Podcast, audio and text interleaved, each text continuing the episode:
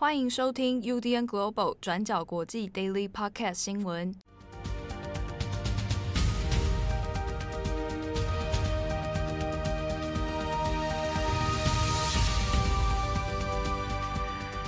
Hello，大家好，欢迎收听 UDN Global 转角国际 Daily Podcast 新闻。我是编辑七号，我是编辑惠仪。今天是二零二一年五月十九日，星期三。对，虽然有点说来有点惭愧，作为一个国际新闻编辑，本来应该对时间感要很有这个概念，很有感觉的。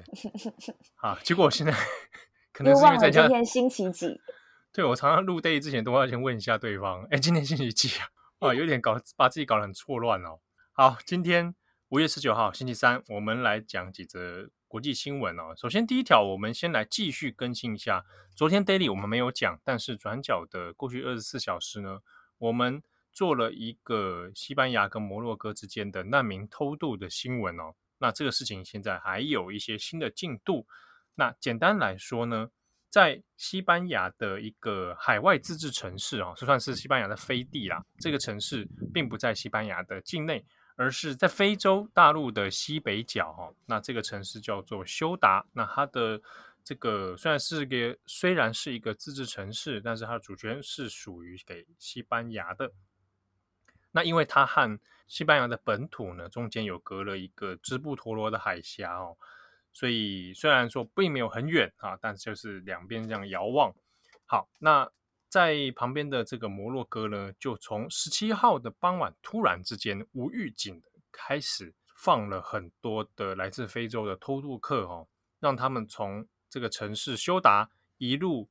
偷渡游泳到了西班牙的境内哦。那这个事情就引发了两国之间的外交上面的很大的争议。那特别是让西班牙感到非常困扰，而且很不解的是，是不是摩洛哥在做某种程度上的外交报复哦？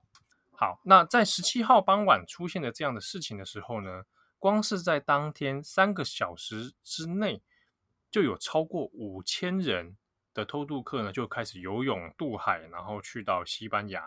哦，那这样的一下子短时间之内就出现这么大量的数字，哦，一下一下子西班牙其实反应不过来。那这个时候，摩洛哥的边境军警呢，它是完全没有阻止，而且也没有事先先通报。那也没有去做任何的预警的动作，啊，所以才会引发让西班牙政府非常愤怒的原因。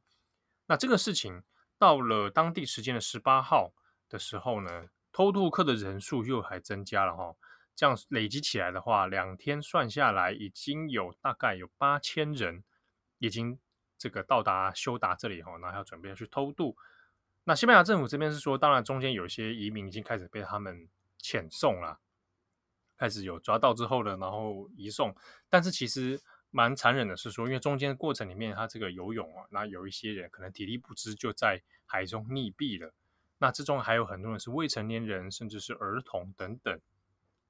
好，那这事情呢，现在就引发两边的这个局势越来越紧张。那根据外媒的相关报道呢，也有去找到说，哎，这个现在到底当地摩洛哥的边境是怎么样处理这个事情的？结果外媒的拍摄画面里面也有拍到说，摩洛哥军警完全没有阻止之外，甚至还有旁边看好戏的这种心态哦。那还在旁边就是诶嘻嘻笑笑，那甚至还主动的来打开边境的闸门，啊，让偷渡客去到休达，然后从休达再出去。所以这之中就有点落实了西班牙方面的指控，一直认为说你这个就是特意来针对西班牙的。那这边可能跟大家来做一个背景的，稍微解释一下，为什么这个事情会牵扯到西班牙跟摩洛哥之间的外交纠纷啊，还有包含这个休达这个城市到底怎么一回事哦。好，那因为休达本身它是在西班牙的境外飞地啊，那这个过去呢，其实从中世纪以来一直都是由西班牙所统治啊，那这个就涉及到了过去大航海时代啊，还有很多殖民统治的一些问题。不过，一九五六年的时候，摩洛哥就独立了啊。那西班牙就放弃了很多当时过去在北非的一些殖民领地嘛。但是呢，休达还有另一个城市麦里亚，到现在还是掌握在西班牙的手中。好，那到现在为到目前为止呢，这个也变成了西班牙跟摩洛哥双边的一个算是北非的经济生活圈呐，啊，因为它近靠近西班牙相当的近嘛，所以之中呢也有很多的，比如说跑单帮的移工啊，或者是一些从摩洛哥到西班牙之间的一些经济往来，哈，它就变成了一个双方因为距离很近的关系，那加上又有一些历史的因缘，所以呢，两边的关系往来是很密切的。不过就在二零二零年。就和许多的世界各地的城市一样，都因为疫情的缘故，而导致了双边的边境就没有办法自由的出入，没有办法自由的往来，所以就冲击了当地的很多，呃，包含像失业问题啊、哦、经济问题呀、啊、等等。好，那这个是城市方面的一些背景。那摩洛哥跟西班牙之间为什么会因为这个难民的问题而变演变成一个外交冲突？主要还是在于说。呃，摩洛哥方面有指控，认为主张西撒哈拉主权独立的波利萨里奥阵线，啊，那他的领导人加利，啊，那因为这个被摩洛哥这个指控说啊，这个被西班牙拿去带去收治啊，就是说传说中他得到了这样的 COVID-19 啊，还有确诊，然后说他去现在秘密在在收治，那等于是指控西班牙正在涉入摩洛哥的主权。涉入摩洛哥的内部政治问题啊，那这个就涉及到摩洛哥跟西撒哈拉这边啊，就是摩洛哥一向是主张说，哎，他拥有西撒哈拉的统治主权啊，但是在西撒哈拉这边呢，则是要求是要做独立啊，所以等于是当地的独立领运动领袖呢啊，现在哎被西班牙接去治疗，那对摩洛哥来说就会觉得非常愤怒。那当时他所对西班牙发出的警告就是，如果啊，这样的事情再持续下去的话呢，他不排除会做外交方面的报复，所以西班牙这边才反过来认为说，会不会是因为这个事情，所以你要把难民放过来，然后当做是一种外交报复？当摩摩洛哥这方面听到这样的说法，当然是全盘否认啊，那也是对外说他也不晓得这些移民是这些呃难民是从哪边来的哈，用这个方式，哎，听起来就有点像找借口哈。那但现在因为外媒都拍到了，摩洛哥显然是知情的。啊，所以现在双边对这个事情呢，其实呃是还是没有解决哦。但现在国际各个像人权组织是比较担忧的是，这样一批又一批的难民哦，透过这样偷渡游泳的方式来去到西班牙的话，中间还是会有很多生命危险的状况哈。所以担心会不会在这个边境这边演变成下一波的人道危机。好的，那么下一则呢，我们要来看一下，就是关于新加坡跟印度最近有在争论一个关于变种病毒的事情。那事情是这样子的，印度德里的首席部长在十八日，也就是昨天星期二的时候，就在 Twitter 上面发了一个贴文。那这篇贴文呢，就警告说，新加坡出现一种新变异的病毒。那我们这边称之为新加坡变种病毒好了。那这个新加坡变种病毒对儿童来说非常危险，有可能呢会导致印度发生第三波的疫情。所以这个德里的首席部长就呼吁印度的中央政府说：第一，希望印度的中央政府马上暂停跟新加坡往来的航班。那第二，儿童呢应该首先被列入印度优先接种的名单里面。那德里首席部长的这一番话呢，这篇贴文呢，也是被印度当地的媒体来做转载、来做报道的。那不过，印度这么一说，新加坡的卫生部长马上就跳出来反驳说，才没有什么新加坡变种病毒，反而是新加坡近期因为受到印度变种病毒，那这个 B 一六一七这个变种病毒的影响，疫情才开始慢慢变得更加严重的。我们这边先跟大家说一下新加坡的疫情状况。截至目前为止，新加坡的总确诊病例是六万多人，死亡人数是三十一人。不过，根据新加坡亚洲电视台这边的报道是说，就在这周的星期一，五月十七号的时候，新加坡卫生部。通报了境内新增四十九人确诊，其中包括三十八例的社区感染，以及十一起的境外移入。那这个数字呢，是创下新加坡去年二零二零年四月十四日以来单日本土案例的最高数字。那同时呢，这也是新加坡连续二十一天传出本土的病例，而且在染疫的患者当中，还有感染源是还没有查清楚的一个状况。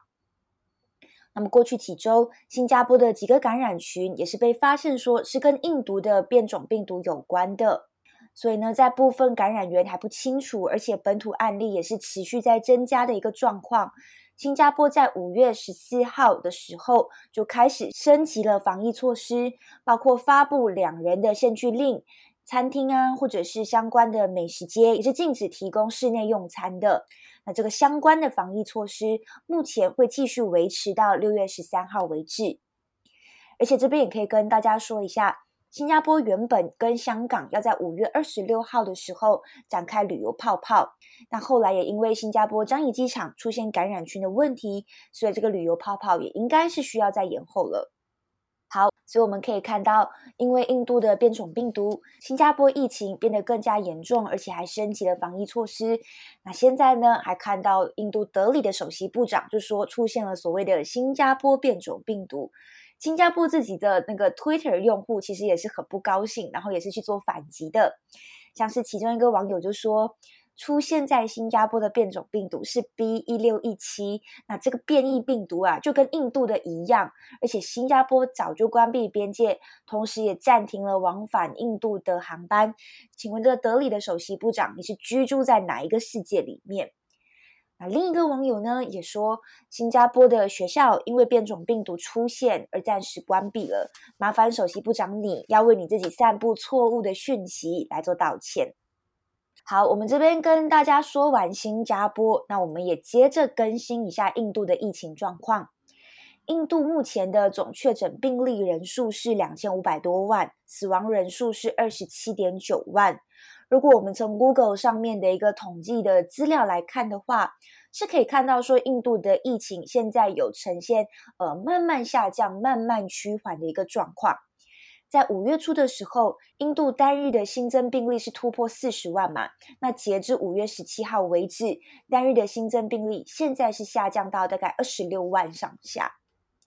那只不过是印度一方面在对抗疫情，那另一边也正在面临一个非常棘手的问题，也就是印度的境内呢，目前出现二十多年以来威力最强的热带气旋。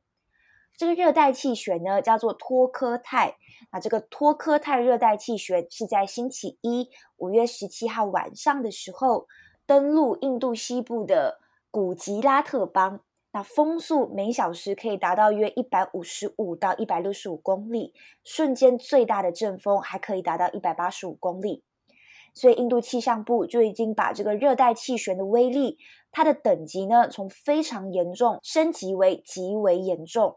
那目前到周二清晨为止，这个托克泰热带气旋的威力是有慢慢慢慢在减弱了。但是，光是登陆的这个短短几天，它其实已经为印度带来非常严重的损失。目前可以知道的是，这个热带气旋已经造成三十三人死亡，超过九十人失踪。那因为热带气旋登陆的时候，通常是夹带着狂风暴雨的，所以印度的沿海地区出现洪水泛滥的状况。同时呢，印度也开始疏散超过二十万人，当地的交通也是被阻断。房屋被毁坏，那几千个村庄也是呈现停电的一个状态。那当中比较棘手的其中一个问题，也是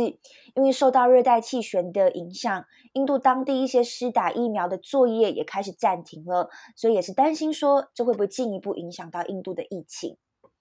好，那么最后呢，刚有跟大家提到，这次热带气旋登陆的地方是在印度西部的古吉拉特邦。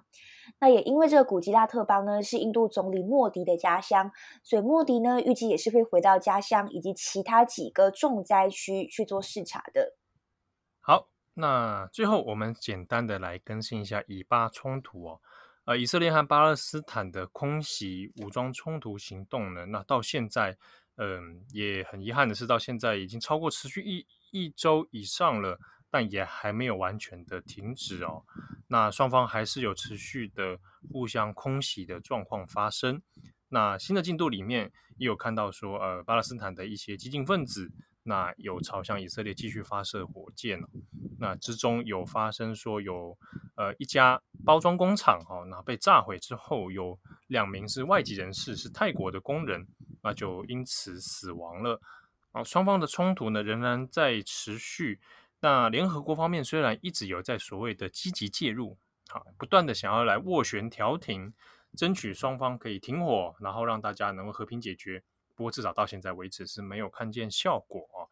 那另一方面是法国这边也有主动去介入哈，那找了埃及还有约旦来协调，去向联合国安理会也提出了一份草案，来让双方来停火。好，那这个可能还要看日后的斡旋结果到底是如何了。那我们算一下，如果从五月十号来看的话，到目前为止已有超过两百多人的巴勒斯坦人因此死亡。那之中其实有不少人是儿童啊，还有妇女。那以色列人这边呢，也有超过十人以上的就死于这个空袭的行动里面。